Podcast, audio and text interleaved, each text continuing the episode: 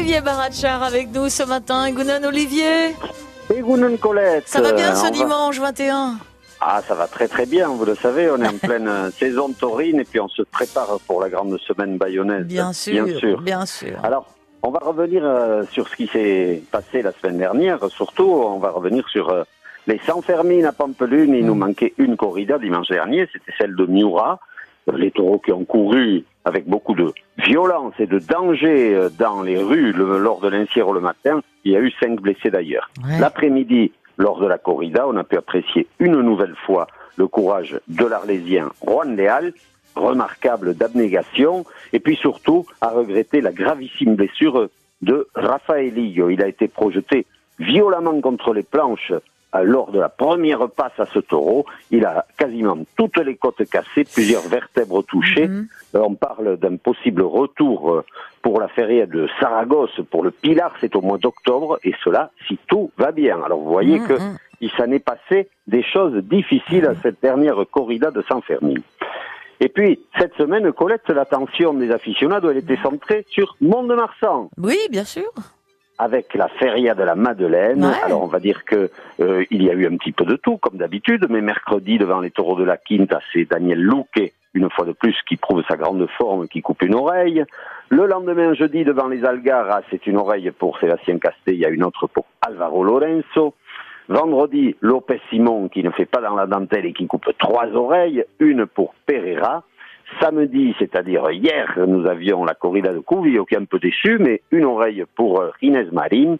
Et aujourd'hui, il nous reste euh, les Victorines. Sachez aussi que hier soir, il y avait une noviada avec Picador dans les arènes du Plumasson à Mont-de-Marsan et que El Kike et El Rafi ont coupé chacun une oreille. Voilà, alors je vous parlais de Bayonne, il faut y venir Colette. Ah On oui, peut y aller. mais là, c'est sûr que ça, il faut réserver quand même pour les corridas. Alors, déjà, on va dire que les toreros engagés euh, pour cet été à Bayonne, euh, on l'a dit, Luque est en grande forme. Tenez-vous bien, à Cadix, dans euh, le village de San Fernando, la semaine dernière, il a coupé quatre oreilles et deux queues. El Rafi, on l'a dit, le jeune novillero a triomphé encore hier soir à Mont-de-Marsan. Il y a Diego Ventura qui a été royal hier à Méjeanne et qui a coupé cinq oreilles. Castella, grande porte hier soir aussi avec trois oreilles dans la province d'Almeria. Et puis euh, un seul souci dans la planète taurine en ce moment, c'est le numéro un, Andrés Rocarey, euh, qui est euh, euh, couché, qui se repose et on ne sait pas quand est-ce qu'il va revenir. Pour l'instant, il n'est pas venu à Mont-de-Marsan. Mhm. Nous verrons bien, il annonce pour le début du mois d'août son retour. Alors, les fêtes de Bayonne, et oui, il faut réserver parce qu'on aura deux corridas la semaine prochaine, Colette. Mhm. Samedi, l'alternative du premier torero béarnais, c'est Dorian Canton, qui d'ailleurs, deux jours avant, le jeudi soir, sera dans les arènes de Madrid. Donc, il a une semaine très compliquée pour sa dernière noviade à Madrid. Et en suivant, deux jours après, l'alternative à Bayonne. Son parrain sera Couro Diaz, le- l'artiste qu'on ne présente plus. Et le témoin sera Alvaro Lorenzo, qui, je vous l'ai dit, est en forme en ce moment. Les taureaux seront de Robert Marger et ils sont aussi en forme. Bon, bah, Le façon- lendemain, Ouais. dernier jour de la feria Mhm. euh, de des fêtes à Bayonne, corrida à cheval, les taureaux de Jalabert, Cartagena, Ventura et les Vicens.